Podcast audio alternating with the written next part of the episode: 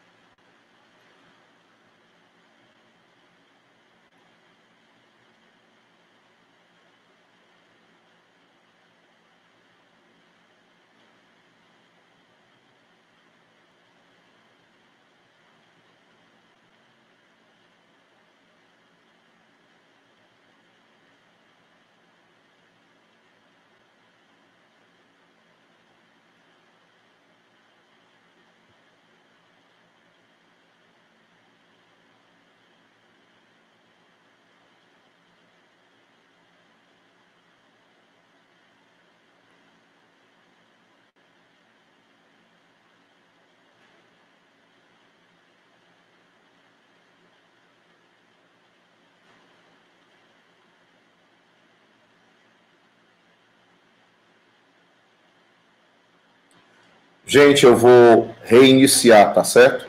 Porque como eu estou transmitindo também para Espírito Santo, quando, como eu estou transmitindo também para Espírito Santo, eu vou ter que reiniciar é, o Facebook deles. Então, é, eu peço a paciência de vocês, tá bom? E peço desculpas pelas falhas nesse sentido. Ok?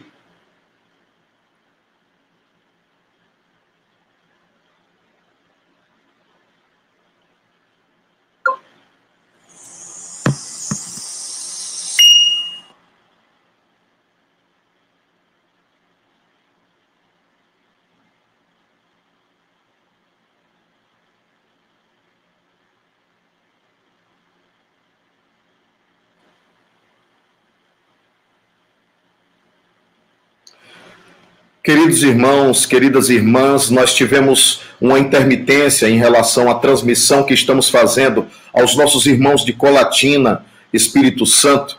Eu estou aqui com o apoio do Carlos Prete, ele está me ajudando no sentido de que eu possa continuar a transmissão. Então eu vou, eu vou retomar, eu vou retomar a nossa fala em relação àquele momento em que Jesus encontra os discípulos. Eu queria que vocês se situassem especificamente nessa frase: Eu vos conheço antes da formação do mundo. E também uma outra frase extrema: Minhas palavras não passarão. Este mundo passará, mas minhas palavras não passarão. Eu estarei convosco até a consumação dos tempos. Isso revela uma pré-existência de Jesus e uma pós-existência de Jesus, situando-o verdadeiramente como sendo aquele aquele ser mais puro que pisou a terra conforme o livro dos Espíritos nos revela a respeito da questão 625 do livro dos Espíritos. Mas existem outros sinais que nos revelam a condição de quem era Jesus e que chamado era aquele que ele estava fazendo. Por que, que ele enxergava através dos obstáculos, através das coisas, através das ramagens, das folhagens, dos arbustos, como fez com Felipe e André? Por que será que João Batista olhou para ele e ficou dizendo assim: Eu não tenho sequer condições de desatar as tuas sandálias, e tu vens a mim. E ele diz: É importante que assim o faças, para que se cumpram as profecias. Então, efetivamente, determinados profetas que são paranormais do tempo, do espaço, determinados profetas que também tinham mediunidade, como o caso de Ezequiel, como o caso de Daniel, como o caso de Isaías, como o caso de Malaquias, considerado profeta menor. Isaías, especialmente, é aquele que mais conseguiu descrever o futuro de nosso Senhor Jesus Cristo sobre a face da terra e, sobretudo, de que maneira o mundo o trataria, de que maneira os religiosos de seu tempo o tratariam, de que maneira as autoridades políticas daquele momento histórico, na perspectiva romana, o tratariam. Isso nos faz perceber essa anterioridade e posteridade de Jesus e também a sua condição de espírito puro sobre a terra.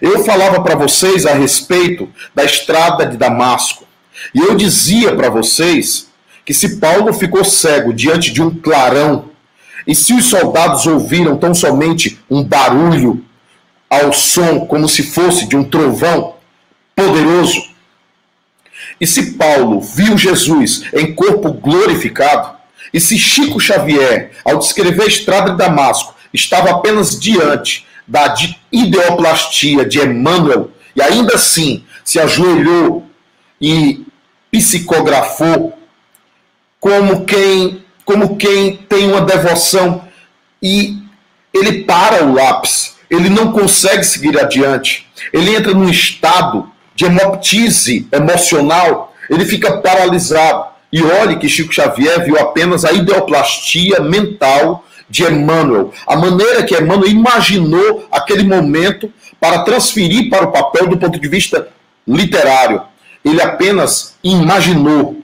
Vejamos como seria efetivamente a realidade, a verdade de como foi aquela manifestação de Jesus em corpo incorruptível, em corpo glorificado, em, ou em corpo perispiritual, conhecido pela parapsicologia norte-americana de psiplasma, conhecido pelos biologistas, alguns biologistas da psicossomática como MOB, modelo organizador biológico, ou conhecido ainda pelos, pelos russos da psicotrônica russa como corpo bioplasmático, ou ainda pelos egípcios como Ka ou Nefesh, pelos hebreus como sendo o Kouash, como por Paulo de Tasso como sendo o corpo celeste ou corpo celestial, também dito como incorruptível ou glorificado.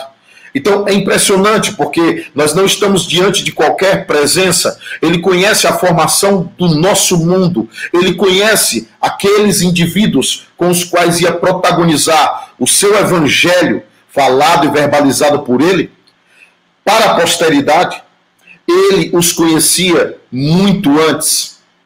Então, é fácil agora conseguir perceber a força desse segue-me. Segue-me.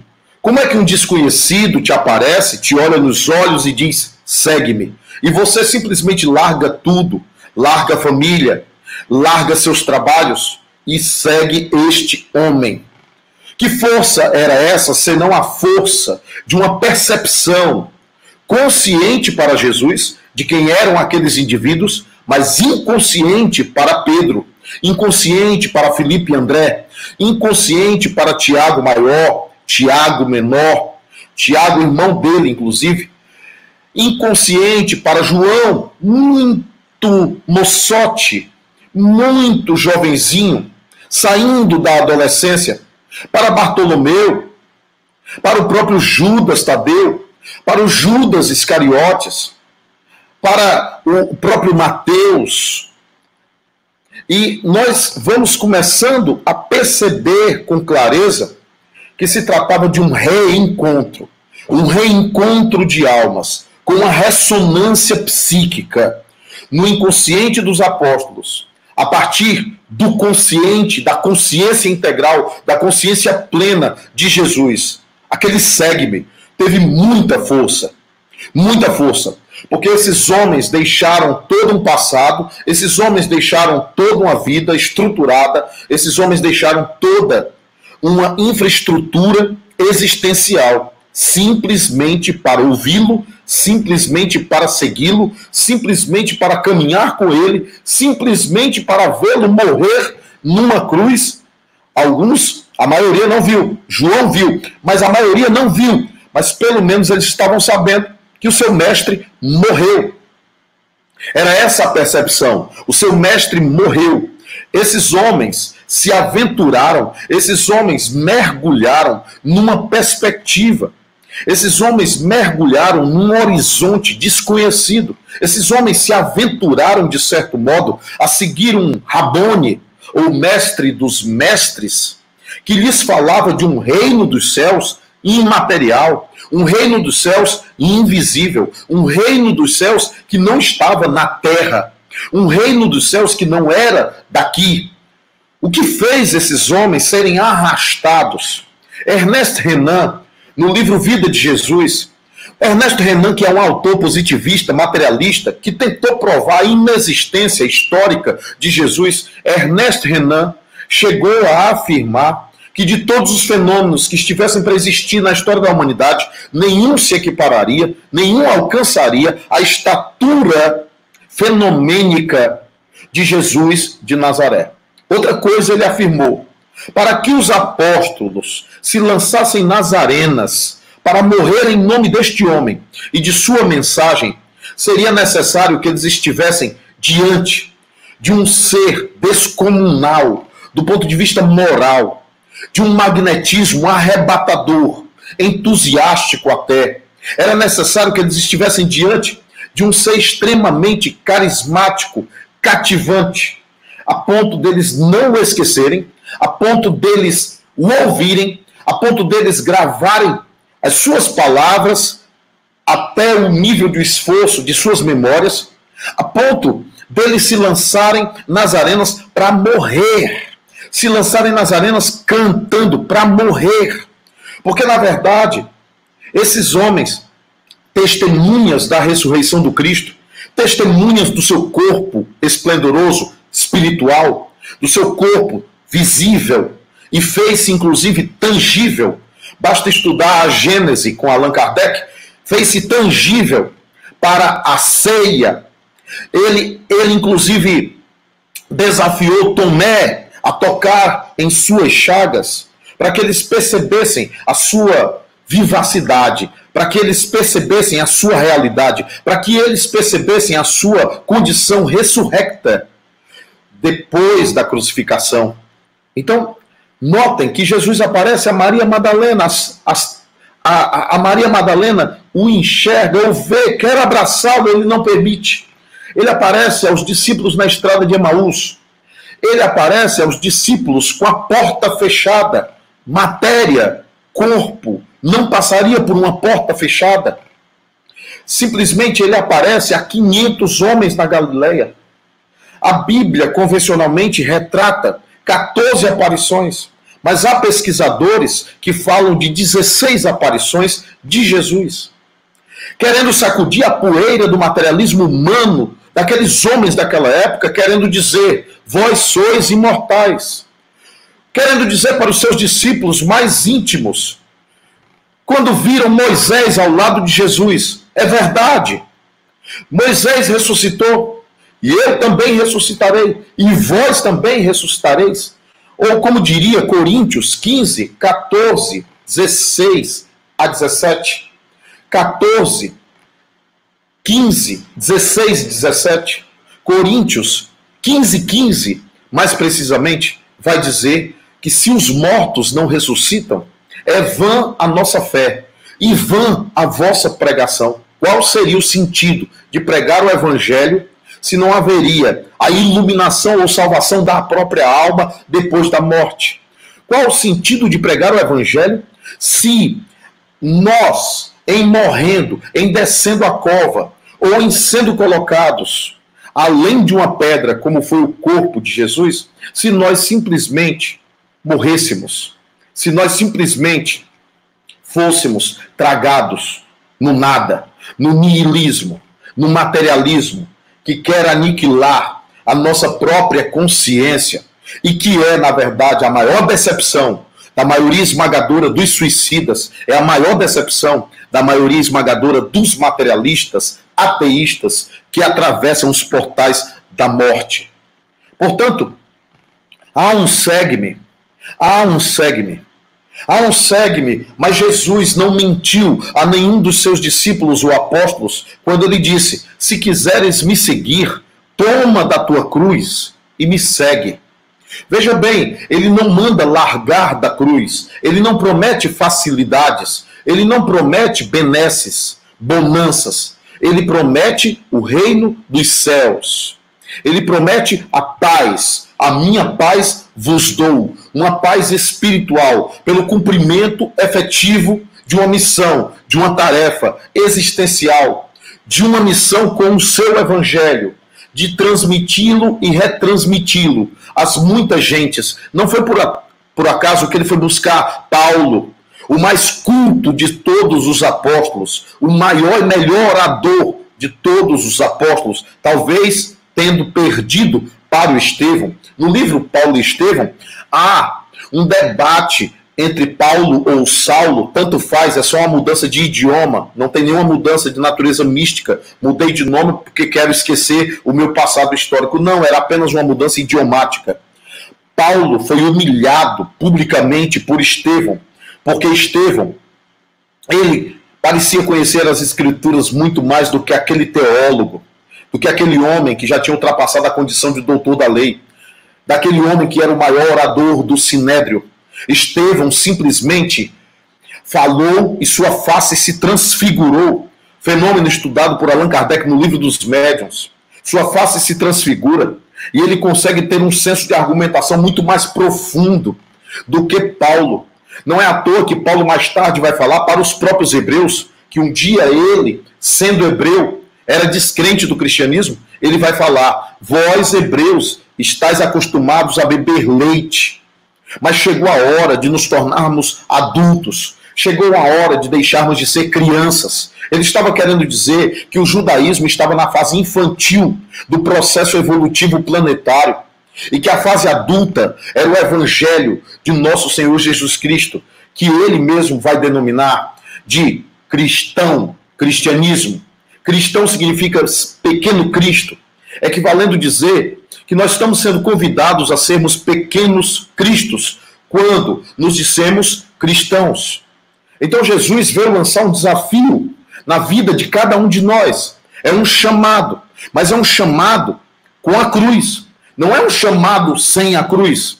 Tem muita gente prometendo determinados caminhos da interface religiosa sem cruz, prometendo prosperidade, prometendo crescimento econômico, prometendo riqueza na terra, prometendo e vendendo com as coisas do céu as próprias coisas da terra.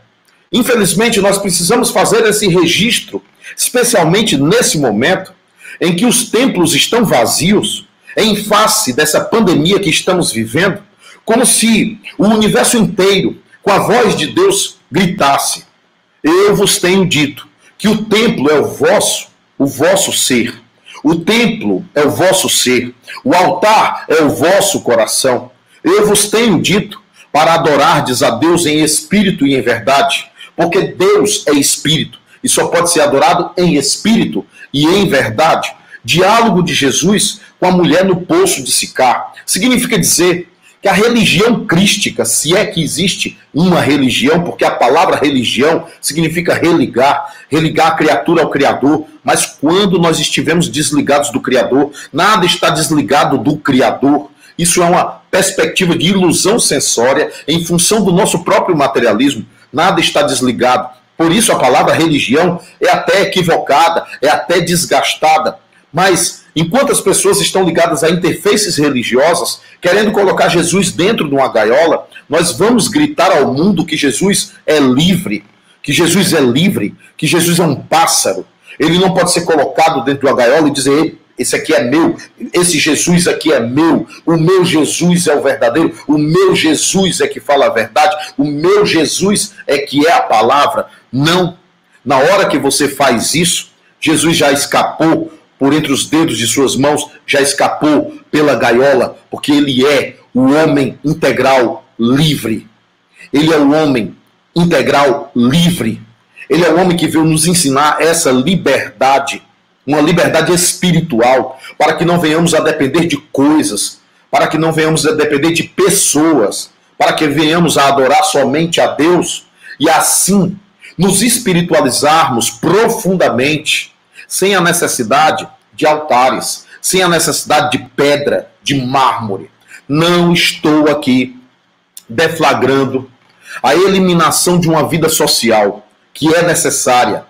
É necessária antropologicamente, é necessária sociologicamente, é necessária historicamente, é necessária emocionalmente, é necessária psicologicamente, é necessária a cada um de nós essas agremiações, esses grupos.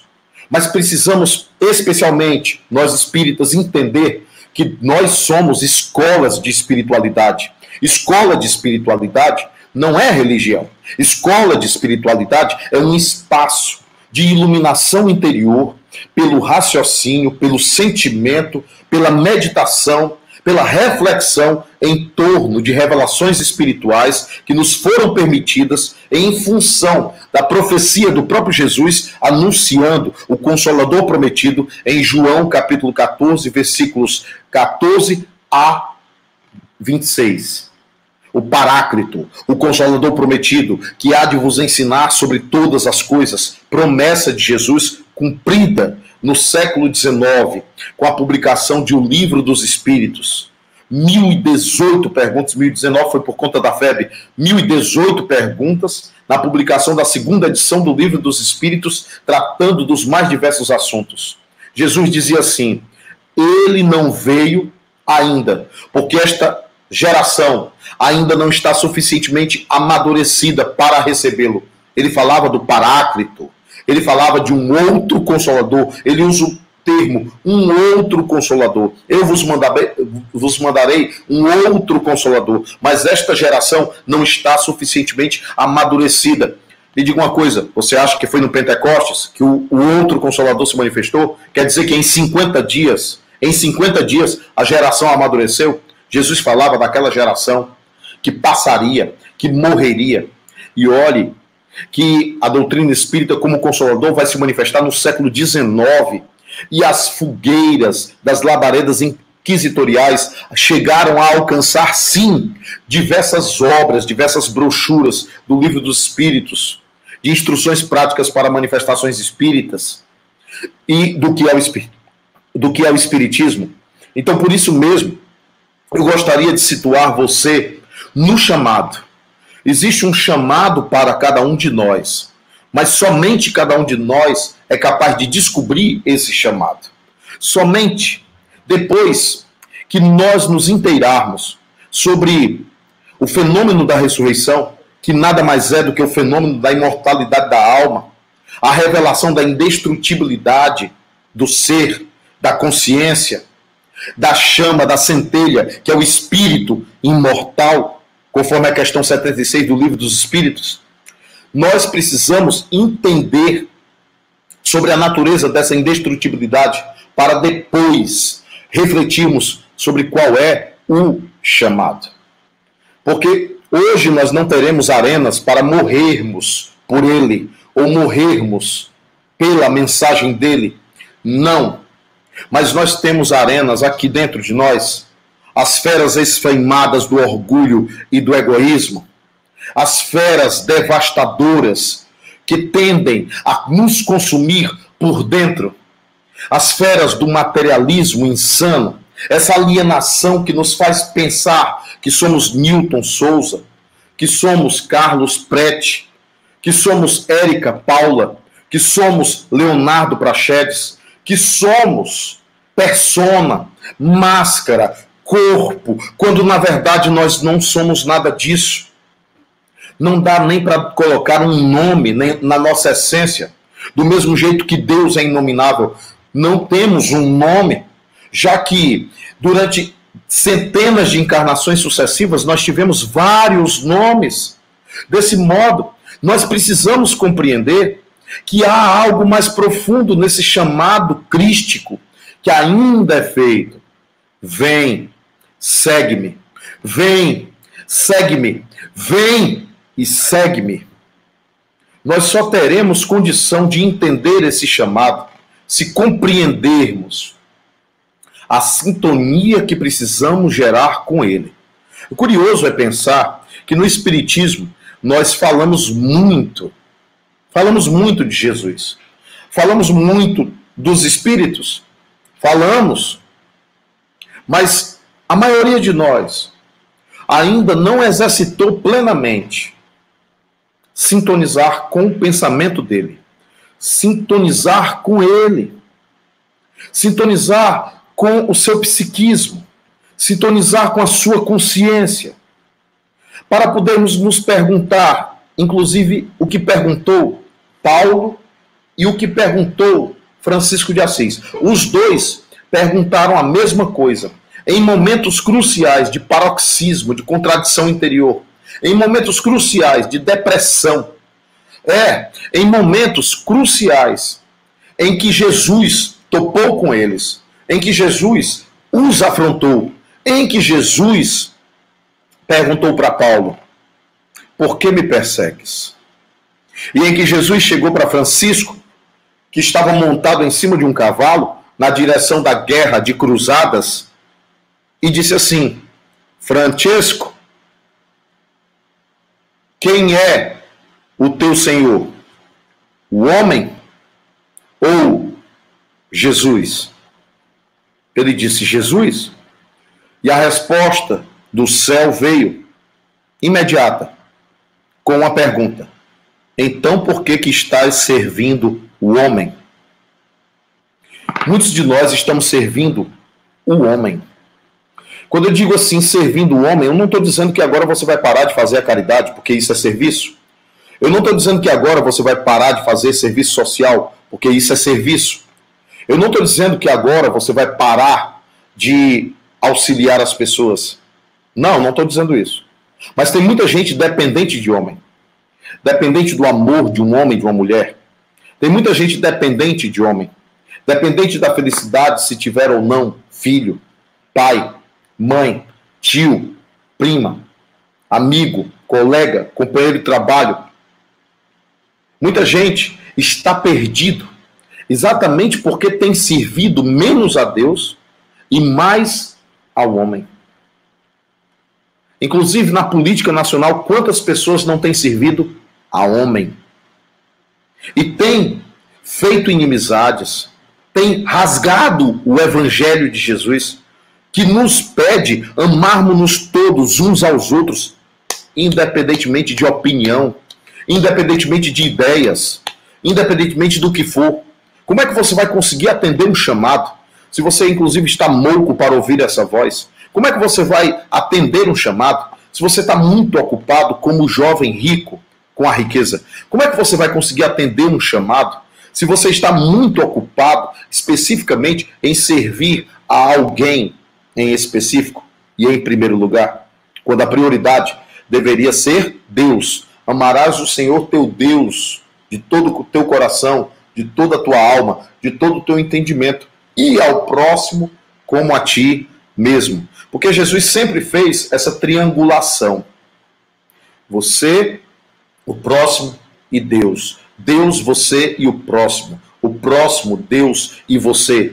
Jesus fazia essa triangulação, inclusive, para nos desbancar da nossa hipocrisia. Por quê?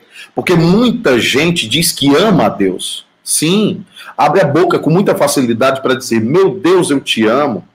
Jesus, eu te amo. mas é incapaz de amar o próximo. É incapaz de auxiliar o próximo. Por isso, Jesus contou aquela parábola do bom samaritano, para tentar, só faltou desenhar o que era amar o próximo, só faltou desenhar o que era servir a Deus. Amar o próximo verdadeiramente era isso. Jesus dizia até assim: se dizes que ama o teu, o teu Deus e não amas o teu próximo, tu és um mentiroso, porque como podes dizer que amas o que não vês, se não amas o que vês, que é o teu próximo? Então, esse chamado de Jesus não é fácil. Mas eu quero dizer para vocês que ele fez esse chamado não só aos doze discípulos. Não. Ou mais tarde a Matias, o décimo terceiro discípulo. Possivelmente, segundo especulações mediúnicas, que tudo necessita sempre de muita pesquisa, possivelmente uma das encarnações de Bezerra de Menezes, o décimo terceiro apóstolo, o Matias, que na verdade, segundo especulações exegéticas evangélicas, teria sido Zaqueu. O próprio Zaqueu teria entrado para o grupo dos doze, substituindo Judas, o Iscariotes. Nós precisamos perceber com muita clareza o que é isso, o que é essa presença de Jesus e o que seria encontrar Jesus. Eu não diria a vocês que eu já encontrei com Jesus. Não é fácil encontrar com Jesus. Eu lembro do filme O Manto Sagrado. E o ator Victor Maturi estava próximo à porta de Jerusalém. O ator Victor Maturi fazia o escravo Demétrio. E o ator Victor Maturi, ele simplesmente viu Jesus. E quando ele viu, o ator é tão bom que ele consegue colocar no próprio olhar a espada. Lembra que Jesus diz assim: Eu não vim trazer a paz, mas a divisão, eu vim trazer a espada.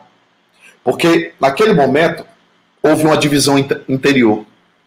E agora, eu estou diante do homem que me conhece, do espírito, do ser mais puro, do Filho do Deus Altíssimo, que me conhece antes da formação do mundo. Ele me olha como se me visse por inteiro, me visse por dentro. Diversos momentos Jesus lia pensamentos, lia pensamentos a ponto de saber que ele estava sofrendo uma armadilha Mestre, é lícito entregar tributo a César? E Jesus diz: dai a César o que é de César e a Deus o que é de Deus. Mestre, essa mulher foi pega em adultério e, segundo a lei, ela tem que ser apedrejada. E Jesus, numa armadilha, vendo-se diante daquilo, ele vai simplesmente desobedecer a lei, fazendo uma proposta moral aos acusadores daquela mulher, riscando no chão que ninguém sabe até hoje o que ele riscou, em que ele diz assim: aquele que dentre vós que estiver sem pecados, que atire a primeira pedra. E foram saindo dos mais velhos aos mais novos, mas não ficou um só. Mas muita gente até hoje não largou a pedra. Muita gente ainda anda com a pedra na mão. Muita gente. Especialmente quando as pessoas assumem uma presunção religiosa de pureza espiritual e, e se imagina melhor do que o outro. E se eu falasse para vocês em uma outra palestra, uma outra palestra que eu tenho, chamada Os Intocados e Jesus, ou Jesus e os Intocados. Jesus tocou os intocados, pessoas que eram abominadas pela sociedade. E você, com a sua religiosidade, muitas vezes não quer conviver com os ditos impuros, você simplesmente quer selecionar as pessoas. Quando Jesus, quando Jesus colocou para o grupo dele um Pedro, extremamente emocional e impulsivo, a ponto de dizer: Senhor, eu estarei do teu lado, eu não deixarei que te peguem. E Jesus disse: Antes que o galo cante, Pedro, tu me negarás três vezes. Pedro, impulsivo, que cortou a orelha do soldado, ou de um Tomé, que de tudo duvidava, de um Bartolomeu, que tinha problemas emocionais de um Judas Iscariotes que vivia contando dinheiro e só pensava em política. Então, olha quem Jesus chamou. Chamou os imperfeitos para conviver com ele, enquanto nós queremos selecionar os perfeitos para não termos trabalho nenhum de nada. Então Jesus, Jesus amava as pessoas imperfeitas, porque ele é o oleiro. Lembra daquela música? Eu quero ser, Senhor amado, como um vaso nas mãos do oleiro quebra minha vida e a faz de novo. Eu quero ser, eu quero ser um vaso novo, como tu queres, Senhor, sou teu. Tu és o oleiro, vaso sou eu. Quebra-me, transforma até que enfim tua verdade se cumpra em mim. Então ele é o oleiro que pega o barro informe, defeituoso muitas vezes, que ninguém quer, que todo mundo critica. O curioso é pensar que as pessoas que se acham puras buscam a religião. Quando, na verdade, Jesus está buscando os imperfeitos para conviver com ele. Sim, você que se acha imperfeito, você que acha que não tem mais jeito, você que é excluído da sociedade, você que sofre críticas mordazes de tanta gente, tem alguém que não perde tempo te criticando. Tem alguém que quer ter o trabalho de te moldar. Tem alguém que te chama, que te chama para te refazer que te chama para te dizer o caminho é aqui, é por aqui, é íngreme. É íngreme. E sendo íngreme, você vai ter que ter esforço de subir. Pega a tua cruz, eu estou te chamando. Toma da tua cruz e me segue. Eu não quero que você largue a cruz, a cruz é sua, como eu carreguei a minha cruz até o fim. Em silêncio, muitas vezes. E quantos de nós, quantos de nós não estamos reclamando de nossa própria cruz? Quantos de nós queremos receber um chamado de Jesus em que ele carregue a nossa cruz? Assim, porque tem muitos negociantes chegando no âmbito da fé, no âmbito da religião, no âmbito da atividade apostolar contemporânea, discipular contemporânea. Tem muita gente se aproximando de Deus para que Deus faça alguma coisa por eles, cuide da vida por eles, cuide de tudo por eles, como se nós não tivéssemos que fazer a nossa própria parte, como se nós não tivéssemos que desenvolver a nossa própria sintonia, como se a gente não tivesse que nos refazer interiormente, como se a gente não tivesse que entregar para Ele uma sintonia de diálogo em que a gente possa dizer assim: Ô oh, Senhor, é, lança o teu olhar e faz-me ver com o teu olhar o que há em mim que precisa mudar. Procura em mim, Senhor, alguma coisa que precise mudar, alguma coisa que precise ser transformada, ser modificada. Me ajuda, me ajuda. Que eu tenha coragem de olhar o Evangelho como quem olha para uma meta, como quem olha para um projeto de vida um projeto de vida que não, não, não, não vai se esgotar numa única encarnação, porque o Evangelho é profundo. O Evangelho não é só extenso, ele é profundo. E é nessa profundidade infinita que nós precisaremos de muitas encarnações para podermos alcançar o desiderato de verdadeiramente encontrar, topar com Jesus. Mas pode ser nesta, pode ser a qualquer hora, pode ser em qualquer momento desde que você abra a porta. Existiam cartões postais com Jesus com um manto vermelho e ele batia na porta. O, o, a pintura era exatamente essa: Jesus batendo na porta. Mas aí é que está. Nenhum pastor vai poder abrir essa porta, nenhum médium vai poder abrir essa porta Nenhum padre vai poder abrir essa porta por você. Você que vai precisar abrir a porta. É você que vai precisar pegar a chave e abrir a porta. Deus não pode chegar aí, porque Deus não agride ninguém. Não é por força, nem é por violência. Deus não agride quem quer que seja. Deus não agride nenhuma pessoa. Deus não violenta você e diz: me ame, me ame, me ame, me ame. Deus espera ser amado espontaneamente. Esse amor espontâneo precisa fluir de dentro de você, mas ele precisa ser verdadeiro, ele não pode ser hipócrita. Por isso que Jesus, eu não sei se vocês já notaram, que Jesus, ele era duríssimo, ele era eloquente, ele era firme, ele era simplesmente chamava a atenção de uma maneira bastante incisiva toda vida que ele se deparava com hipocrisia. Por isso, meus amigos, nós precisamos nos libertar dessa interface religiosa e querer Jesus. Agora, aclarados pelas revelações espirituais que nos chegaram desde o século XIX, através de uma mensagem, uma mensagem do céu, uma mensagem metafísica, uma mensagem espiritual, que não tem dono, que não tem fundador, uma mensagem espiritual que é, na verdade, uma revelação.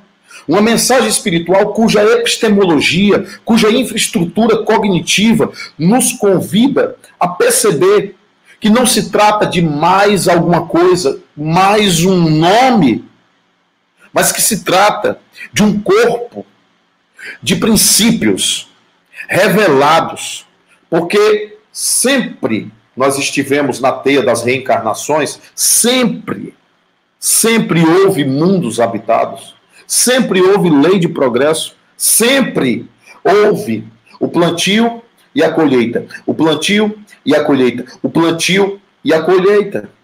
Desde que Jesus falava sobre vai e não peques mais, para que não te suceda o pior. Ele também não condenou a mulher adúltera e disse: vai não peques mais para que não te suceda o pior, porque ele estava chamando a mulher adulta a sua própria responsabilidade, para que ela não viesse a culpar a Deus daquela realidade, da ameaça de ser apedrejada, como muitos de nós culpamos a Deus, culpamos a divindade pelos nossos problemas, pelas nossas escolhas. Muita gente perguntou ao médium Newton Souza: Médium Newton Souza, você não tem uma mensagem aí do plano espiritual sobre o Covid, sobre a pandemia? E eu cheguei a perguntar porque eu queria saber, queria entender, queria aprender. E a mentora espiritual que me acompanha, uma das orientadoras espirituais que me acompanha, Rosália Nancy, disse só assim: Meu filho, há um grande silêncio no mundo espiritual. A única coisa que eu posso te dizer é que, na verdade, isso não é criação divina. Esse vírus não é uma criação propriamente divina. Esse vírus é o resultado das ações de vocês. Deus permite para provar-vos. Deus permite para testá-los. Deus permite para que nesses momentos possais exercer fraternidade, caridade, amor ao próximo, para que possais nesse momento repensar vossas vidas, Deus permite, mas é criação vossa. É criação do modo como vindes cuidando do vosso planeta. É criação do modo como estáveis cuidando das coisas, até das famílias. Então há um aprendizado, questão 737 e 738 do Livro dos Espíritos. Existe um aprendizado é impossível largar a própria cruz. Você pode simplesmente maquiar a realidade, você pode fugir de si mesmo. Mas você não pode, de maneira alguma, fugir da verdade, fugir do sol da verdade. Deus te vê, Deus te enxerga. Enquanto você está querendo dissimular para todo mundo, enquanto você está querendo fugir de si mesmo, enquanto você está se alienando diante da sua própria essência divina, espiritual, já que nós fomos feitos à imagem e semelhança dele, enquanto você está fazendo isso, Deus está te vendo. E Deus está sabendo das tuas intenções mais profundas. Não há como fugir. Há um chamado, meu irmão. Há um chamado, minha irmã. Jesus está te chamando para quê? Qual é a tua tarefa? Qual é a tua missão? Qual é a tua necessidade evolutiva de desenvolvimento? Como eu disse, Francisco de Assis e Paulo de Tasso perguntaram a mesma coisa quando toparam com Jesus. Perguntaram assim: Senhor, o que queres que eu faça? Newton, mas eu não escuto. Acaso Jesus, Jesus não se quedaria diante de um coração sincero? Acaso não teria ele misericórdia? Acaso ele mentiu quando disse: Eu estarei convosco até a consumação dos tempos? Ele não mentiu. Ele não mentiu quando disse: quando uma, quando duas ou mais pessoas estão reunidas em meu nome, eu aí estarei. Propondo um diálogo em torno do nome dele, propondo uma dialética, como estamos fazendo agora, em torno do nome dele, em torno da mensagem dele, em torno do seu exemplo, em torno do seu testemunho, em torno do seu holocausto. Não largue a sua cruz, não. Eu vi outro dia um videozinho que mostrava várias pessoas carregando cada qual a sua cruz. E um deles pensou: se eu serrar a cruz, a cruz vai ficar mais maneira, eu vou chegar mais longe, mais rápido. E ele serra a cruz.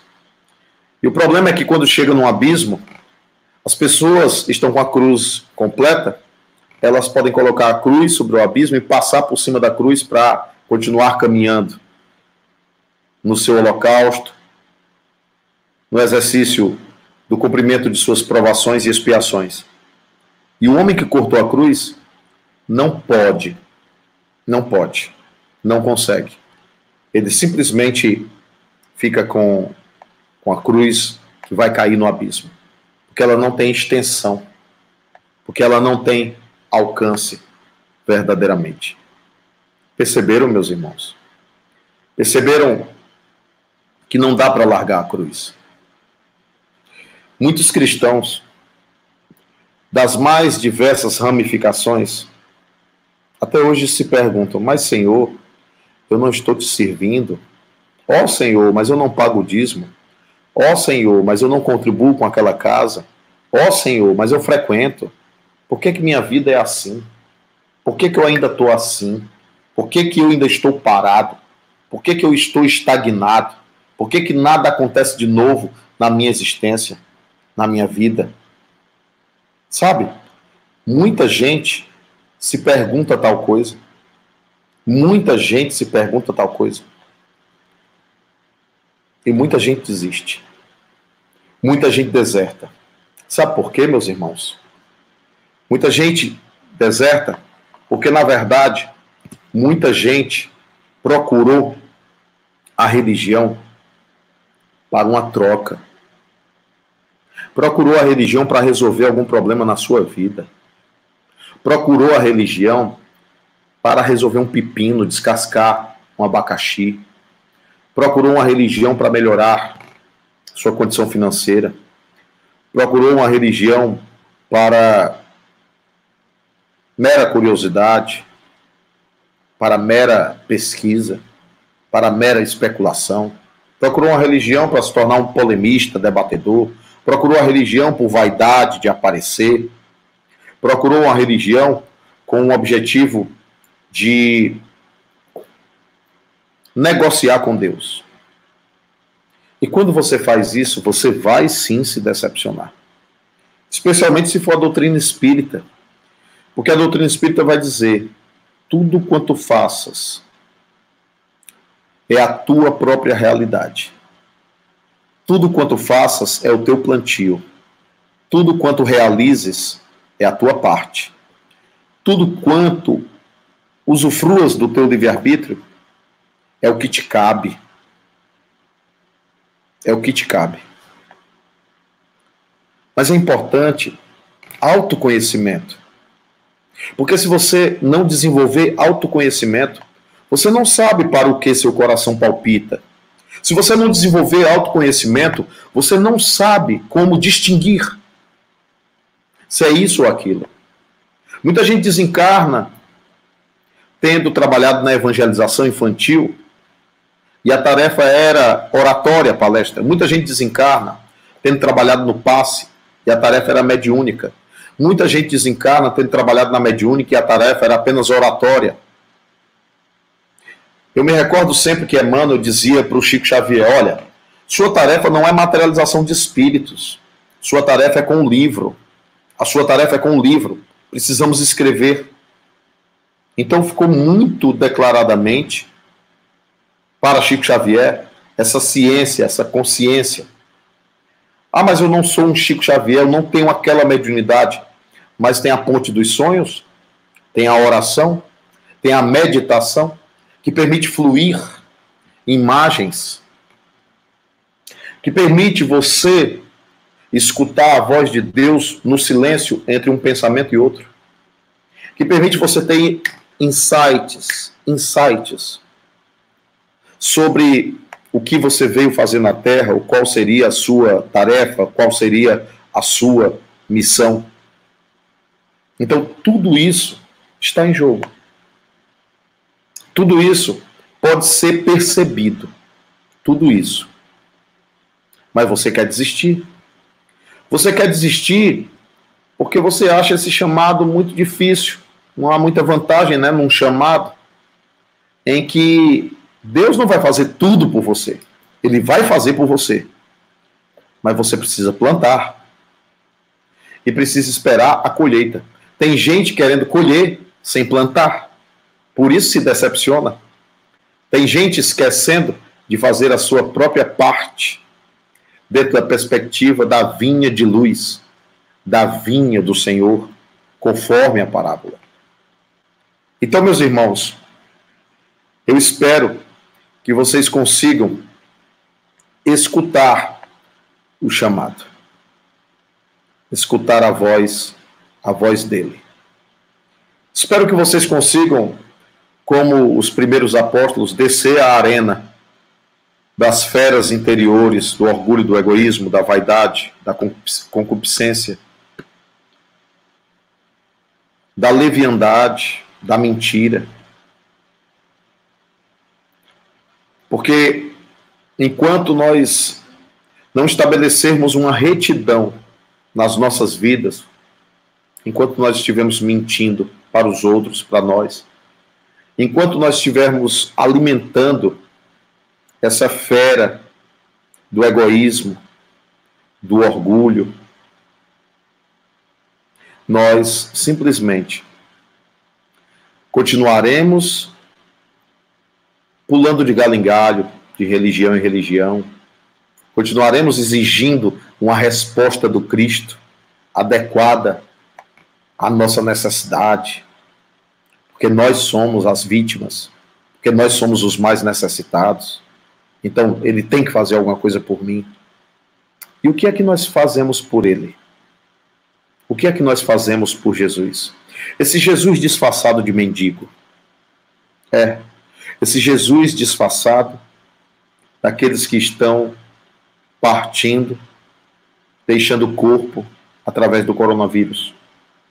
Desse Jesus enfermeiro, médico, desse Jesus faminto, nesses tempos, desse Jesus que bate na nossa porta pedindo um copo com água, desse Jesus que está escondido por trás desses rostos tão marcados dos nossos idosos, dessas crianças abandonadas, desses pedintes, dessas mulheres guerreiras que precisam cuidar dos seus filhos. Jesus é o consolador. Ele viu o sofrimento de sua própria mãe diante da sua crucificação.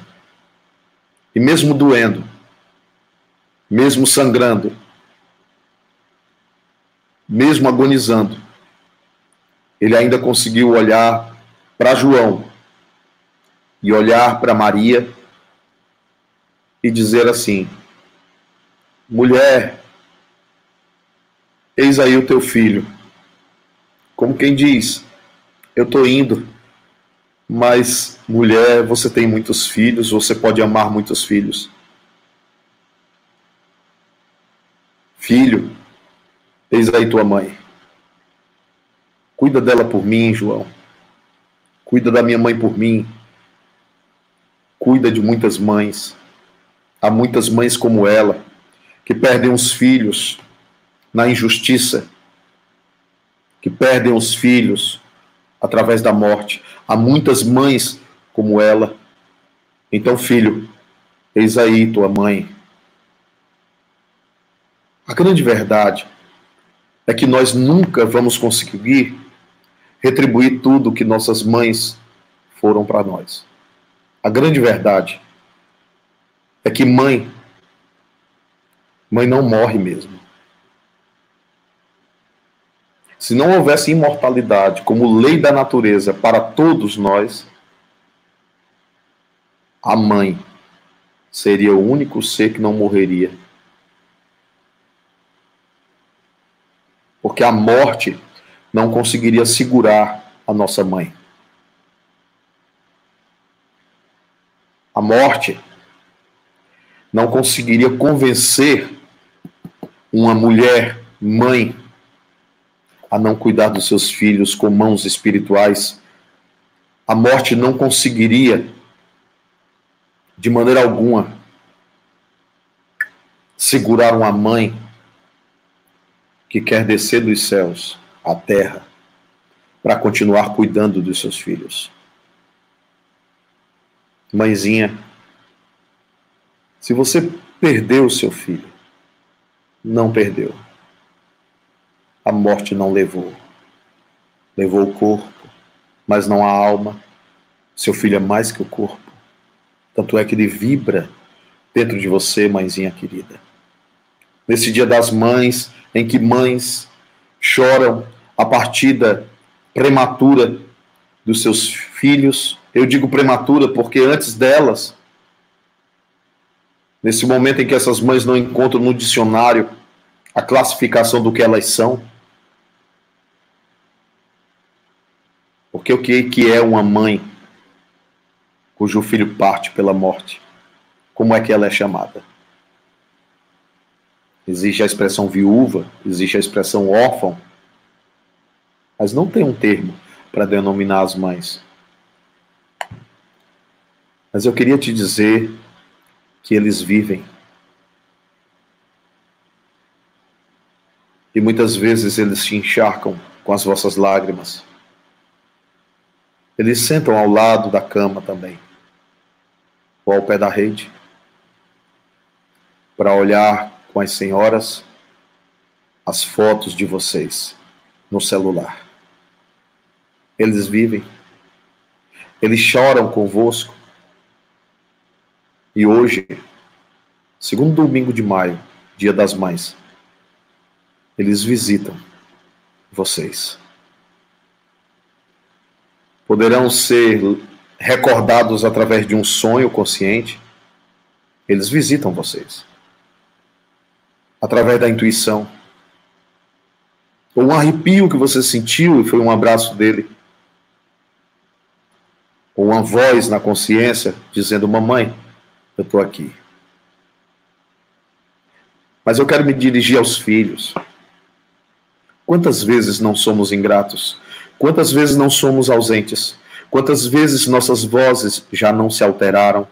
Quantas vezes fomos cegos, surdos, mudos? Quantas vezes fomos loucos, insanos?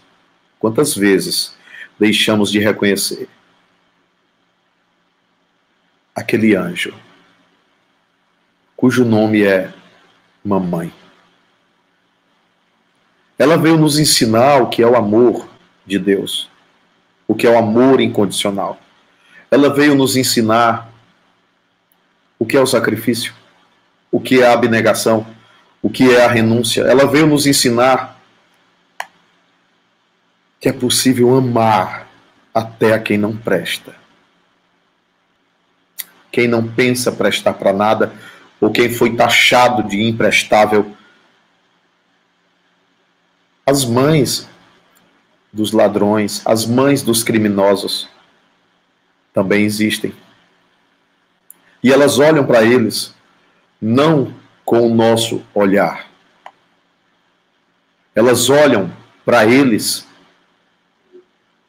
com o olhar de mãe, que é muito parecido com o olhar de Deus. E se você acha que não tem merecimento para ser chamado, o tema da palestra é o chamado, você devia se olhar com o olhar de mãe, com o olhar de Deus. Que por mais que tenhamos todas as sombras, que por mais que tenhamos todos os erros do mundo, ainda assim, Deus acredita em nós. Jesus acredita em nós. Ainda assim, as mães acreditam em nós. E ai daqueles, ai daqueles que falarem mal dos seus filhos, ou elas choram, ou elas simplesmente partem para a luta. Elas são assim. Mulheres capazes de dividir o pão sem comer o pão mulheres capazes de simplesmente fazer de conta que estão bebendo suco para que tenha suco suficiente aos seus filhos. Mulheres ansiosas para ver a nossa face quando nós fomos retirados do ventre delas. Assim são as mães.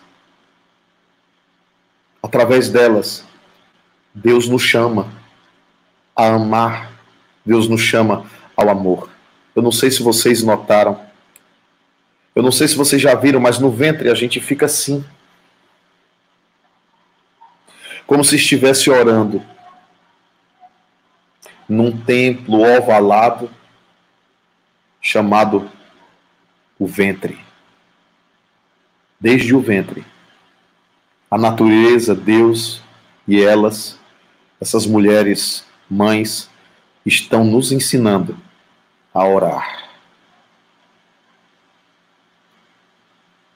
Foi com elas que nós aprendemos a orar. Foi com nossas mães que nós aprendemos a pensar em Deus. Foi com nossas mães que nós aprendemos a ouvir, talvez pela primeira vez, o nome de Jesus. Se nós pudéssemos hoje orar a Deus por todas as mães, nós pediríamos, pediríamos assim: Senhor, não nos deixes ser ingratos com elas. Esta dívida nós já não pagaremos. Não temos condição. Elas são grandiosas demais em todas as suas renúncias. Por isso nós queremos te pedir: protege nossa mãezinha onde quer que ela esteja. Queremos te pedir, na incapacidade que temos de retribuir, que as plenifique de luz, da luz da tua paz, do teu amor. Que nos fortaleça para que não sejamos pedra de tropeço no caminho delas, para que não venhamos a fazê-las chorar, chorar demais por cada um de nós. Que possamos não decepcioná-las e que possamos desenvolver esse amor incondicional que elas nos ensinam. falamos para todas as mães. As mães que tiveram seus filhos com ventre ou sem ventre. As mães da inseminação artificial, não importa. As mães adotivas, não importa. As mães que, não podendo ter filhos, fizeram de irmão seus filhos, fizeram de amigos seus filhos. As mães que estão por aí. Se Jesus tivesse que complementar as bem-aventuranças, ou o Sermão do Monte, ele diria assim: Bem-aventuradas as mães que amam por amar, sem nada pedir em troca. Essa é a nossa palestra, humilde palestra dirigida ao coração de vocês. Essa é a nossa homenagem a todas as mães. Eu me coloco aqui à disposição para uns dez minutinhos de, de perguntas. Queria agradecer ao Leonardo, o Léo que está aqui, a Roberta Cunha, o Geo Kleber. Queria agradecer ao Carlinhos Moura, Carlos Augusto, Malu Vasconcelos, Maria Inês, Verônica Diniz. Queria agradecer a Luciana Tomazin, a Rejane Pereira, a Danilane de Oliveira, Alexandre Lima, agradecer a Janieire, agradecer o José Ferreira, agradecer a Vera Nascimento, saudade, minha irmã querida, saudade também, saudade demais, agradecer a Meire Oliveira, agradecer a Helenita, também sentimos muitas saudades das tardes de sábado do Lar de Clara.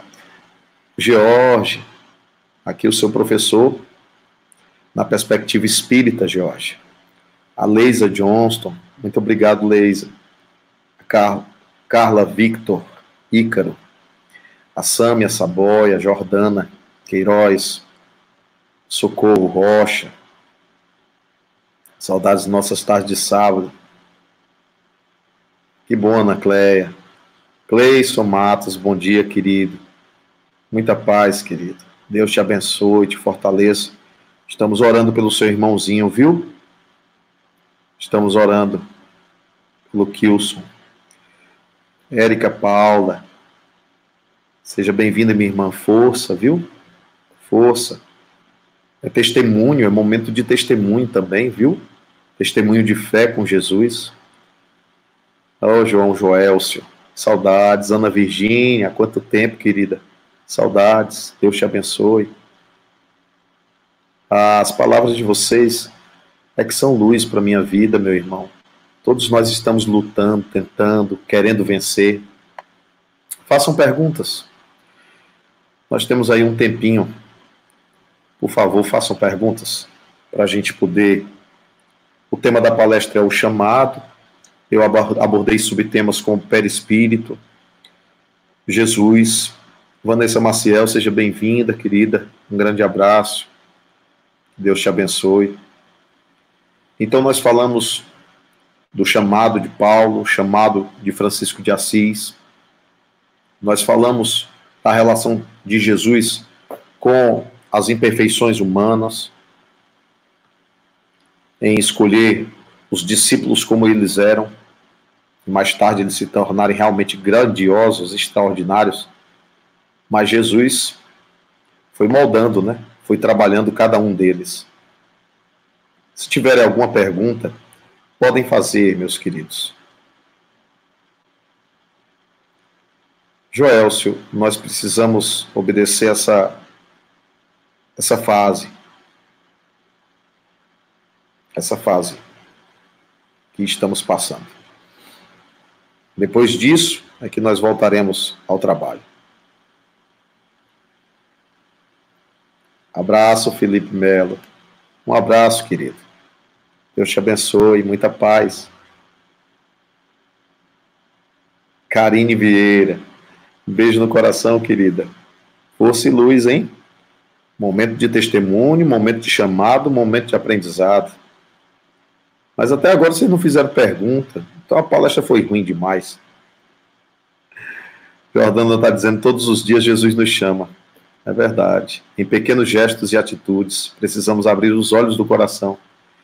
Com certeza, Jordana. Precisamos sim estar sensíveis. Ana Lúcia, saudade, querida. Maria Inês, ainda digerindo, é por isso que não deu para fazer a pergunta. Abraço, Glória. Nesse período de quarentena, fiquei preocupado e comecei a emagrecer. Chorava quase todos os dias. A minha cachorra começou a emagrecer comigo e não querer comer. Explica essa relação dos animais com seus donos e esse momento.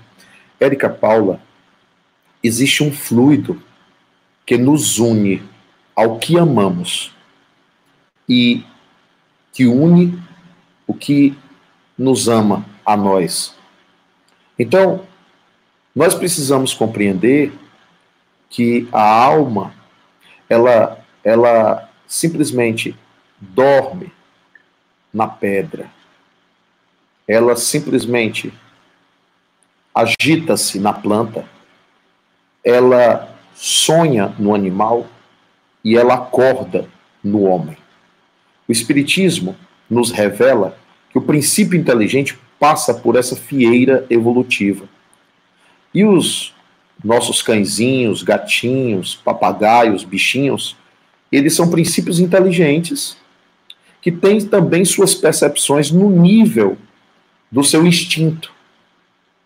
Então, cavalos, bois, percebem, sim, os espíritos sem compreenderem, sem poderem intermediar.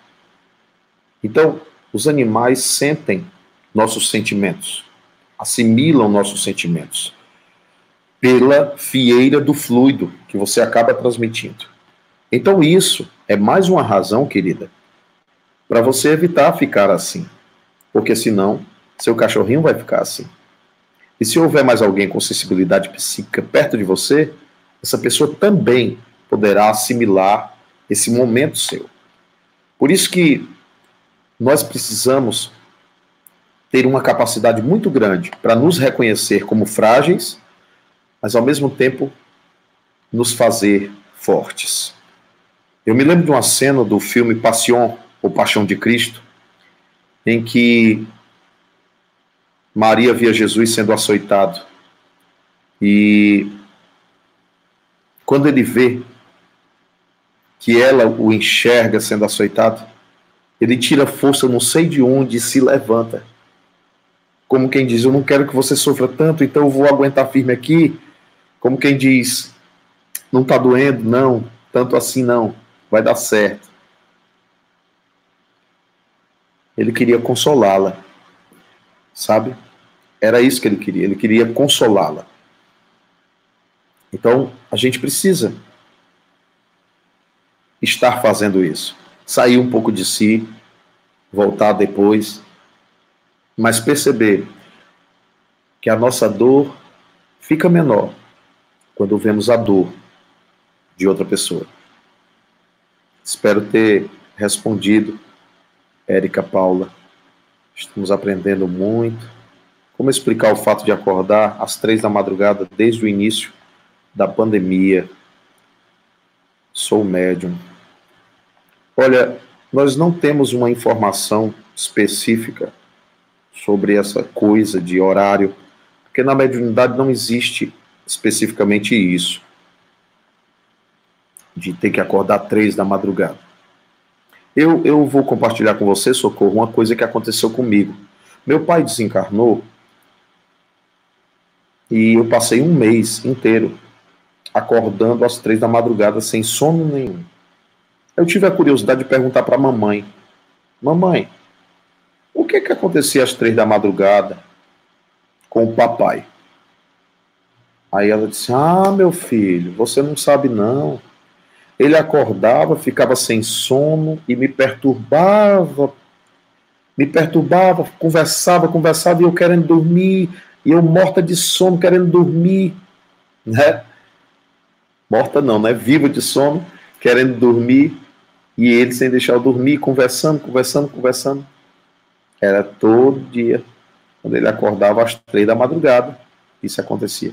Então eu vi uma correlação, tá? Nós podemos apenas supor, socorro, supor que talvez você esteja exercitando alguma atividade no mundo espiritual por volta desse horário, concluindo a atividade por volta desse horário e voltando ao corpo. Talvez um treinamento para ver se você consegue voltar de maneira lúcida, lembrando, talvez lembrando dessas viagens astrais que você tenha feito. Espero ter, ter me aproximado da sua necessidade. Nilton, como podemos diferenciar um chamado de uma fascinação? Ivan, Ivan Loss, Ivan W. Loss, Ivan que pergunta fantástica, porque meu amigo, veja bem, a gente conhece muita gente que se fascina achando que tem uma grande missão a desenvolver. Por isso que a gente tem que evitar a palavra missionário. A palavra missionário é uma palavra muito forte. A palavra missionário passa a ideia de que a gente está acima do bem e do mal, que a gente alcançou. Não. Sabe como evitar a fascinação? Nunca perder de vista o meu chão. Nunca perder de vista a minha realidade interior. Nunca perder de vista o olhar sobre os meus defeitos. Nunca perder de vista as falhas que ainda cometo. Nunca perder de vista a minha percepção da minha condição evolutiva. Então, nós precisamos estar sempre nos perguntando se já magoamos, se não magoamos, se não faz quanto tempo que não pedimos desculpa a alguém. Esse, essa autoanálise, ela vai precaver uma fascinação. Mas nós compreendemos, Ivan, a sua preocupação, porque a fascinação é, uma, é um dos quadros obsessivos que Allan Kardec estudou, mais difíceis de se tratar, porque o próprio indivíduo não enxerga e se afasta de quem pode abrir-lhe os olhos. Então, é, primeiro saber que não somos missionários, não somos. Se estamos no planeta Terra, nós não somos efetivamente missionários. Então, é um exercício desenvolver o discernimento, desenvolver o bom senso. Luciana, eu passei o recado no final, no final da live, eu passei esse recado sim, viu? E gravei um áudio e mandei. A Cíntia vai estar aproveitando para o projeto Eles Vivem. Carla, Newton, minha irmã Cristina, está assistindo. Manda um recado para ela, por favor. Ela perdeu o companheiro dela covardemente para a criminalidade. Eles estavam todos os sábados aí. O meu cunhado amava ir para aí. Inclusive no último sábado, o meu cunhado conversou muito com a sua irmã Simone, manda uma palavra de conforto. Eu tenho certeza que o seu Manuel Evangelista acolheu o filho e que o filho estava se preparando. As suas idas ao lar de Clara foi um preparo para esse momento de espiritualidade. Foi um momento de aprendizado. Ele foi porque precisou ir. Ele foi porque chegou o momento. Não que aquela pessoa estivesse destinada a matá-lo, mas porque, se Deus é justo, nada acontece por acaso. Nós temos um passado. Nós já apertamos o dedo do gatilho em outras encarnações. E todos os que estão envolvidos nesse processo acabam também, de alguma forma, resgatando-se desse passado espiritual. Entendem? Eu espero que você entenda, Cristina, e espero poder ter contato com você, tá bom? Para você e se fortalecendo. Se você frequentou o Lá de Clara, a casa de Francisco, mais propriamente aos sábados, você deve ter ouvido cartas. Você deve saber que ele não se foi para sempre. Que ele precisa só de um tempo. Ele ainda precisa de um tempo de refazimento. E você e os filhos e todos aqueles que mais o amam, eles, vocês têm um papel fundamental para ajudar a sarar feridas, para ajudar a que ele se recupere, a que ele retome a sua consciência espiritual de maneira mais plena. Mas eu queria que você pensasse numa coisa. Pensasse na alegria que ele vai ter de reencontrar, de reencontrar o seu paizinho. Como trabalharmos, Newton, para encontrarmos nosso verdadeiro chamado? Tem que prestar atenção. Quais são as atividades que fazem seu coração palpitar? Tem que prestar atenção, tem que orar, tem que meditar, tem que ficar atento às vozes na consciência, às vozes espirituais. Tem que fazer silêncio interior para poder escutar. Tem que pedir a Deus. Eu quero te servir, meu Deus. Me mostra qual o caminho. Aí você tem um sonho com crianças. Ai, teu caminho é com crianças. É, ou então você tem um sonho palestrando. Ah, o meu caminho é a tribuna, eu vou falar em público. E assim por diante. Viu, Ailton Souza Duarte? Obrigado pela tua pergunta. Leidiane Gomes pergunta: Você pode falar sobre as leis de destruição e progresso diante deste momento? A questão 737 e 738 do Livro dos Espíritos, Allan Kardec pergunta qual o sentido dos flagelos. E os espíritos dizem: fazer a humanidade avançar. Fazer a humanidade avançar. Ou seja, impulsionar o progresso da humanidade mediante tudo quanto uma pandemia como essa nos fará pensar, repensar, refletir, modificar hábitos, modificar comportamentos e assim sucessivamente. Por isso, o objetivo é o progresso, sempre. É lei de destruição? Agindo? É, mas em dialética com o progresso. É uma lei de destruição que leva ao progresso, porque Deus até do mal tira o bem. Espero ter respondido, Leidiane Gomes. Fátima Braga, bom dia. Como fazer uma pergunta no privado? Fátima, é, só se você procurar é, a página da Casa de Francisco e mandar essa pergunta para que eu possa visualizar e responder. Então, logo eu possa responder. Tá bom, Fátima? Alexandre Lima. Mensagem muito linda. Pergunta: Estou sentindo cheiro de cigarro. Pode ter relação com a aproximação de algum desencarnado? Alexandre Lima, a primeira coisa que a gente precisa fazer é eliminar as causas materiais, para que a gente não venha desenvolver misticismo. Sabe? Aquele misticismo de crer em tudo, de achar que tudo é espírito o espírita tem que ser pé no chão.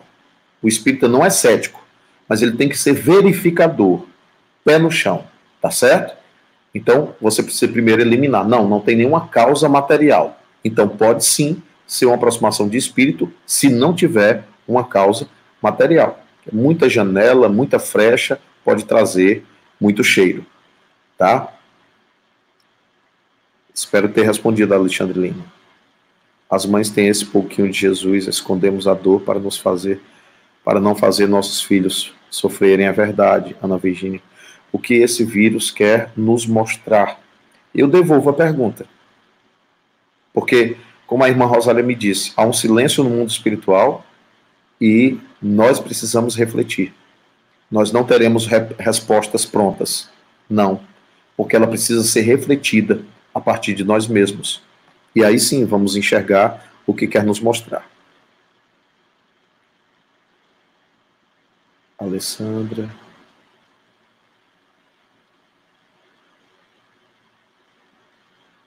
Já falei sobre lei de destruição.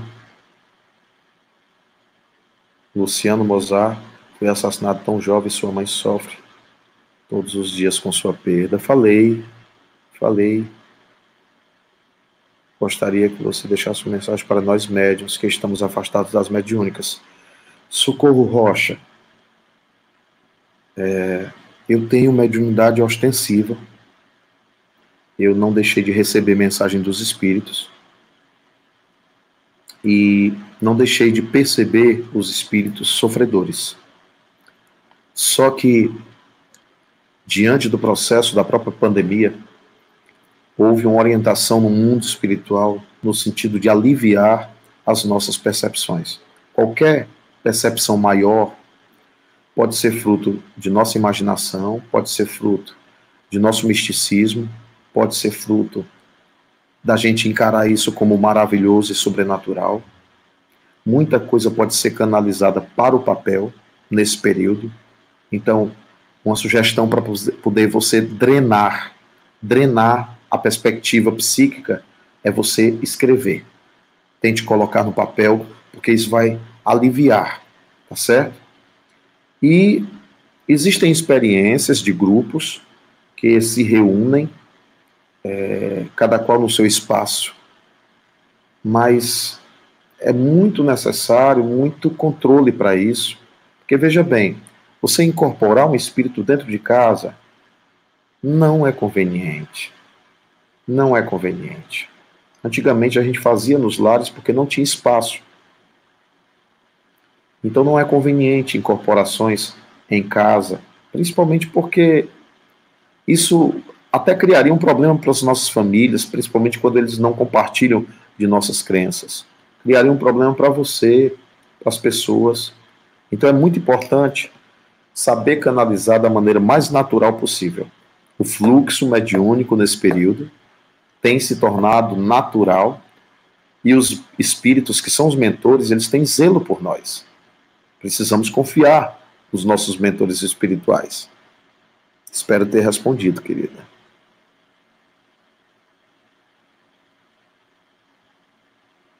Que bom, Jornana. É sim. É sim.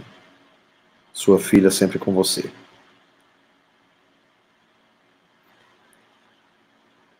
Cleison Matos.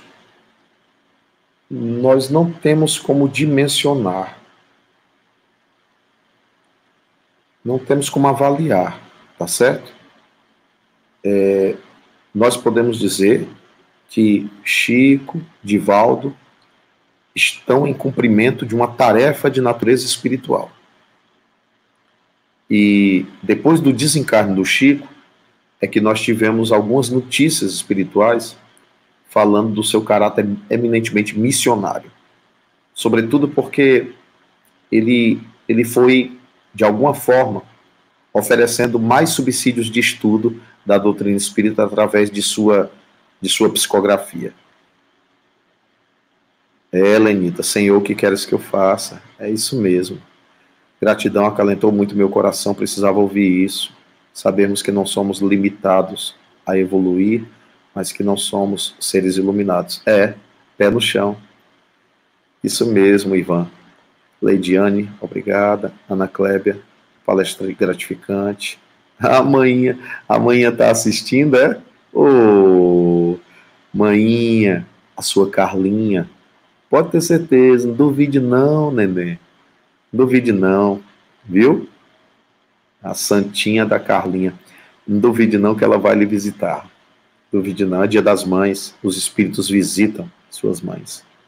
Rafa, Fred, bom dia. Ligação fluídica entre mãe e filho é um amor evoluído, o que esperamos da humanidade. A separação precoce, onde o filho desencarna primeiro, sempre existirá dor. Ela testemunha de Jeová, mas sente a presença do meu irmão. É isso mesmo, porque mediunidade não, não tem rótulo de religião, não, Rafa. Viu, Rafa, Fred? Não tem. Mediunidade é uma lei da natureza. É isso que a gente quer toda a vida ensinar para os próprios espíritas. é, o Espiritismo tem um nome Espiritismo por necessidade. Devia não ter. Porque, na verdade, são um conjunto de leis da natureza revelados. Tem perguntas lá no YouTube. Meu Deus, gente, eu não estou enxergando as perguntas do YouTube, gente. Eu só ouvi quando o Átila disse para mim que que que estava ao vivo, sabe? Então eu eu eu eu não sei, não sei. Ah, é porque aparece no stream. É porque aparece no stream. Entendi agora. Ah, Jucá, bom dia, Jucá. João Joelcio, obrigado. Bom dia, reproduzir na Rádio Fraterna, João Pedro. Tá certo, João Pedro, um beijo no coração. Me chama para a Rádio Fraterna que a gente vai, viu? Gratidão, Diana, Escola de Espiritualidade, gravei. Muito bem, agora que eu estou vendo aqui no YouTube, mas é pelo stream, e eu querendo ver pelo YouTube. O Rayan Moraes diz assim: o que fazer quando uma casa espírita, no meio de uma palestra, um homem preso ao vício do alcoolismo e alcoolizado bate no portão e pede para entrar? Tem que ter pelo menos dois socorristas que atendam, porque a gente não pode deixar de atender ninguém, não. Mas tem que atender e tem que ter é, aquela sagacidade de lidar com aquela situação. Então, tem que encontrar gente com competência para conversar com a pessoa alcoolizada, viu, Rayan Moraes? sou médico. Lohane Borges, Lohane Borges, sou médico, ex-aluno seu do FB há 15 anos e tive nesse momento de pandemia uma crise existencial mergulhando profundamente na consciência. É isso, Lohane. Todos nós estamos sendo convidados à igreja daqui de dentro, sabe? Ao grupo espírita daqui de dentro, ao, ao centro espírita, ao templo daqui de dentro, né? Hoje entendendo a necessidade de evolução, isso mesmo, amigo. Um beijo no teu coração, viu? 15 anos, faz tempo. Obrigado, Luiz Sampaio. Um beijo no coração, querido. Profundo não, nossas cruzes internas devem ser vencidas diariamente. É verdade. Ana Clébia. É, sim, profundo. Gratidão, meu irmão. Newton, que emocionante. Elma, Lúcia, um beijo no coração. Gláucia, beijo. Fica com Deus. Ana Clébia, um beijo. Mauro Chaves. Obrigado, Maurinho. Deus te abençoe. Valéria Rodrigues. Obrigado, Valéria. Retransmitindo, legal. Newton, a meditação pode nos ajudar? Iago Macedo, a meditação nos ajuda sim. A meditação ajuda o médium. Porque a meditação também ajuda no autoconhecimento. Porque o problema do médium, no início da mediunidade principalmente, é distinguir qual é seu pensamento do pensamento do espírito. Distinguir isso é, eu queria que o, que o Carlos Prati falasse comigo aí como é que está o tempo. Eu, eu, continuo, é, Carlos Prati?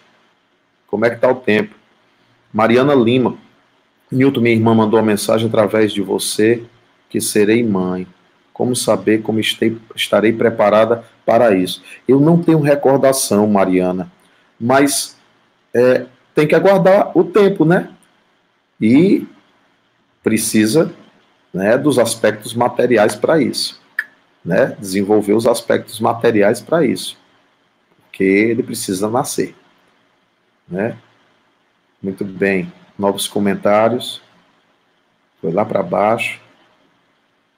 Será então isso, isso, Rayan? De repente, os espíritos conduziram aquele alcoólatra, né, ou alcoolista, melhor dizendo, para ali, para o centro espírita. Exatamente. Porque sempre tentamos buscar as respostas no mundo espiritual sem atentarmos para a reflexão profunda sobre as nossas ações com relação aos nossos semelhantes e ao nosso planeta. Antônio, Antônio José Coelho de Carvalho colocou isso. Por que sempre tentamos buscar as respostas no mundo espiritual sem atentarmos para uma reflexão profunda sobre nossas ações com relação aos nossos semelhantes e ao nosso planeta? Está de acordo com o que a irmã Rosália disse, viu, Antônio José? Exatamente isso. Ela disse: esse vírus aí é um problema de vocês isso aí não foi Deus, foram vocês que criaram esse contexto. E, por teimosia, estão vivendo este contexto para refletir, mas sempre para o progresso. Como distinguir o que é do alto, o que é interferência nossa? Michele Salles, eu só distingo o que é meu do que é do espírito pelo autoconhecimento e por um grupo que verifique a nossa produção psicográfica ou mediúnica. A gente precisa de um grupo que avalie. E nós precisamos ter humildade para deixar que sejamos avaliados, testados, pesquisados.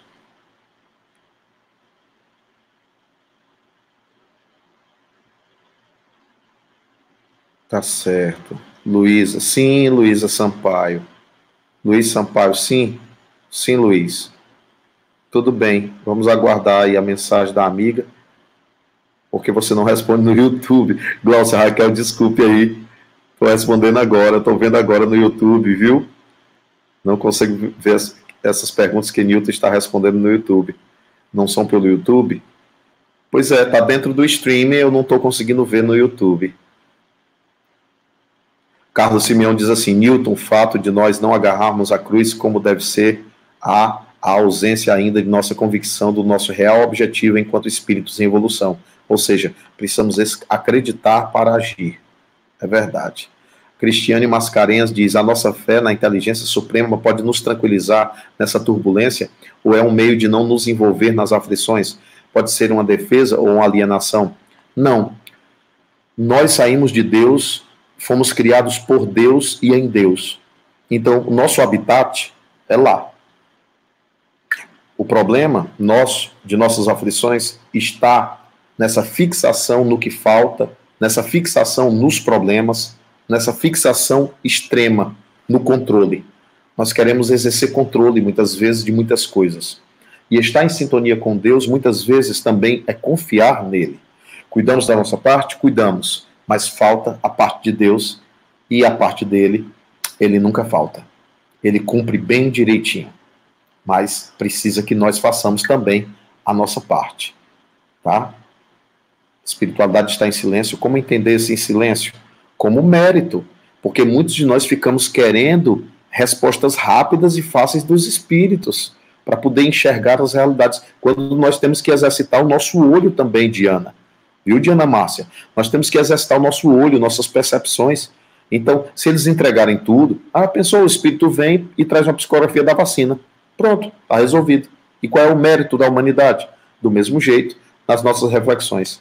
Kelze Albuquerque, Newton, o que dizer das pessoas que não aproveitam os momentos de chamado, que negam a oportunidade de despertarem? Eu não posso dizer nada porque eu não posso julgá-las. Mas, Kelzer, eu posso dizer que é, todos nós, em algum momento, negamos o nosso chamado. Todos nós, em algum momento, estamos atrasados para o nosso chamado.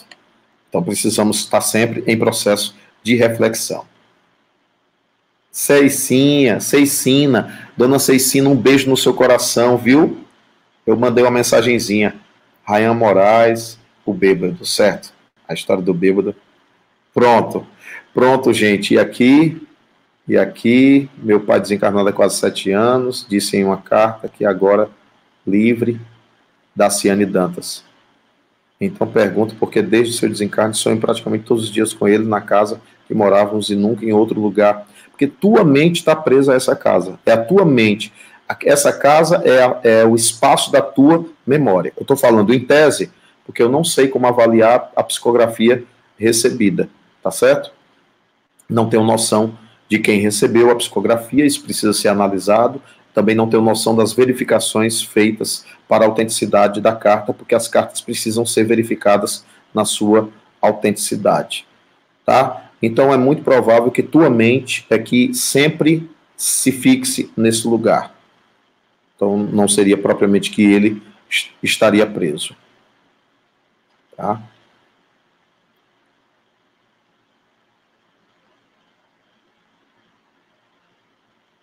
Vanira, isso é um fenômeno do próprio refrigerante. Zuleide, sou uma pessoa melhor porque conheci a doutrina. Obrigado, Zuleide. É lindo isso. Eu não tenho dúvidas de que estamos passando um aprendizado. Isso mesmo. E vamos sair dessa melhores. Newton, desde que minha mãe recebeu seu chamado, eu tenho aprendido muito na casa de Francisco, mas às vezes me questiono que não tenho direito de ser feliz já que ela se foi. Leonardo, eu queria que você fizesse uma pergunta a você mesmo. Como é que sua mãe quer que você seja? Eu vou te responder o que a minha quer. A minha mãe quer que eu seja feliz. Então, qual seria a maior alegria para sua mãe? Que você seja feliz, Léo. Seja feliz, Léozinho. Vanessa Maciel, porque sempre sinto presenças perto de mim, quando faço orações sinto como se estivesse saindo algo, sempre peço aos mentores da Casa de Francisco para dirigir ao lugar de merecimento. Vanessa, você está agindo certo, você precisa orar e pedir resgate, apoio, orientação espiritual, às vezes abrir um evangelho para ajudar esse irmão que se aproxima. Nilton, minha, minha irmã mandou uma mensagem através de você, que serei mãe, isso aqui eu já falei, Mariana. Já falei lá no pelo YouTube, eu vi as perguntas. Tá certo? Olivar Carneiro Júnior, um beijo no coração. Temos que pôr nossa fé em atividade. Isso, e buscar o conhecimento da própria existência. Precisamos nos esforçar. A terra é a escola. Feliz Dia das Mães com Maria. Um abraço, um abraço, querido irmão Olivar. Muito bem. Senti Carlinha assistindo conosco. Ô, Ana Clévia. É assim mesmo. Sempre sensato nas suas colocações. Você é a luz. Socorro, você aqui é a luz, querida. E a luz é deles. A luz é de Deus. Vamos aprender isso, vamos. A luz é de Deus. Toda vez que alguém disser isso, diga sempre assim: a luz é de Deus. Porque nós, nós somos dele. Obrigado, Vera Silva. Beijo no pessoal do Soesma.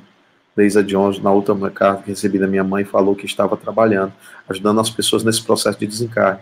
Por isso não estava me escrevendo. Na hora tive um sentimento de tristeza que ela não iria se comunicar mais. Não, não quer dizer isso. Quer dizer que talvez as comunicações fiquem mais espaçadas. Só isso. Depois de dois sábados, depois aconteceu a pandemia. Três semanas depois eu estava cuidando do meu cachorro e ouvi a minha mãe dizer: Agora você me entende? Porque vou demorar a me comunicar? Legal, gostei dessa informação mediúnica, Leísa. Entenda que não esqueci de você nem dos, dos seus irmãos. Você sempre compreende, né? Eu fiquei me perguntando se eu estava imaginando. Tem muita coerência essa resposta dela, sabe? Então eu não acho que seja imaginação, não. Poliana, que Deus te abençoe, Poliana, portuguesa. Abraço no seu marido. Um grande abraço em vocês. Eu estava marcado para Portugal, mulher. Eu estava marcado para Portugal, mas com a pandemia eu tive que desmarcar. Tiveram que desmarcar. Newton, desde que minha mãe recebeu o seu chamado, falei. Falei. Rafa Fred. Bom dia nesse momento que estamos vivendo, três dias que sinto angústia, choro muito. Fico em oração para acalmar o coração.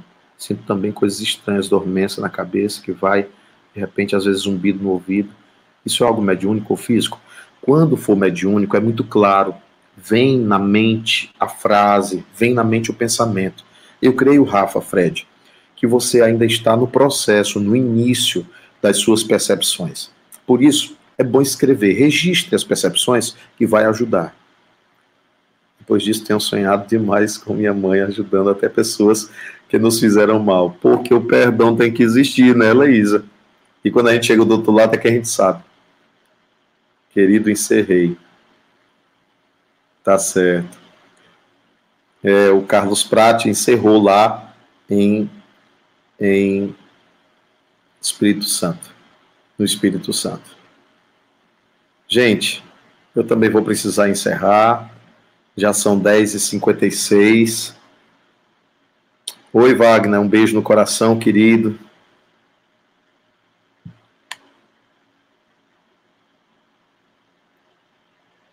Olha, o ponto de encontro não é um local fí físico. E a casa de Francisco não é um local físico, Karine. Viu? Não é um local físico. Não é. Entendeu? Então, é, é porque a Karine está dizendo assim, gente, é, falando do filho. O Davi dizia que a casa de Francisco é o nosso ponto de encontro. Continuamos nos encontrando nesses tempos de afastamento físico da casa? Pois é, Karine, ó, o olhar tem que se ampliar. A casa de Francisco é espiritual.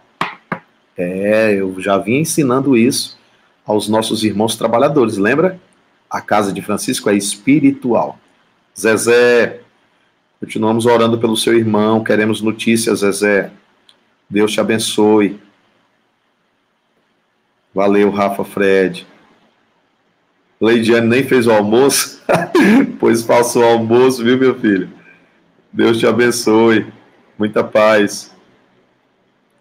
Muita paz. Deus abençoe. Nós vamos superar, Vaníria, a, essa pandemia, sim. Nós vamos superar. É uma necessidade de controle até que chegue uma vacina. E a vacina irá chegar. Eu falo aqui mediante as deduções das possibilidades humanas, tá? Tranquilize sua mãezinha, vamos continuar em oração, pedindo a Deus que o mais rápido possível a gente consiga sair dessa fase de total isolamento. E isso, orar para proteger a família. Isso mesmo, Vanília. É, Zezé. A mãezinha tá bem. É, mas vamos pedir a Deus, momento de fé, né? Momento de fé. Momento de fé. Se sua, avó, sua mamãe é católica, bota o texto na mão dela para ela orar. É importante se ocupar com a oração. É, Zezé, vamos continuar orando por ele, né? Orando, paciente de risco, isso acontece. o Olivar está dizendo: hoje sou eu na cozinha, um feliz domingo. Olivar, um beijo no coração. Que coisa linda, né? É isso aí, tem que ajudar. Muita paz, muita paz, gente. Muita paz. Vamos encerrar, né? Vamos encerrar a live. Que Deus abençoe a cada um de vocês. Que Deus possa amparar cada um de vocês. Será um prazer te reencontrar aqui. Poliana, eu estou aprendendo ainda aqui, viu? Vai dar, vai dar certo. Maciel, um, um beijo no coração, um grande abraço. Tá certo? Oh, vocês estão trabalhando no centro, maravilha. Isso é bom demais. Porque sempre, porque sonho tentando voltar para casa e nunca consigo. Eu sempre acordo. Às vezes, Ana Cléia, é um sonho simbólico. Talvez você esteja fora de casa, ou fora do seu eixo, ou fora do seu chamado é algo que você precisa pensar. Eu posso estar errado na minha interpretação, mas pode ser simbólico isso, do ponto de vista psicanalítico, tá certo? Nada de espiritual aqui, eu não estou falando nada de espiritual. Muita luz, Deus abençoe. Um beijo no coração de vocês, gente. Vou ter que encerrar, tá bom? Vou ter que ir. Um grande abraço, muita paz. Muita paz. Dia abençoado para vocês. Feliz Dia das Mães para todas as mães presentes nessa live e as não presentes. Tchau, tchau, queridas. Tchau, tchau, queridas.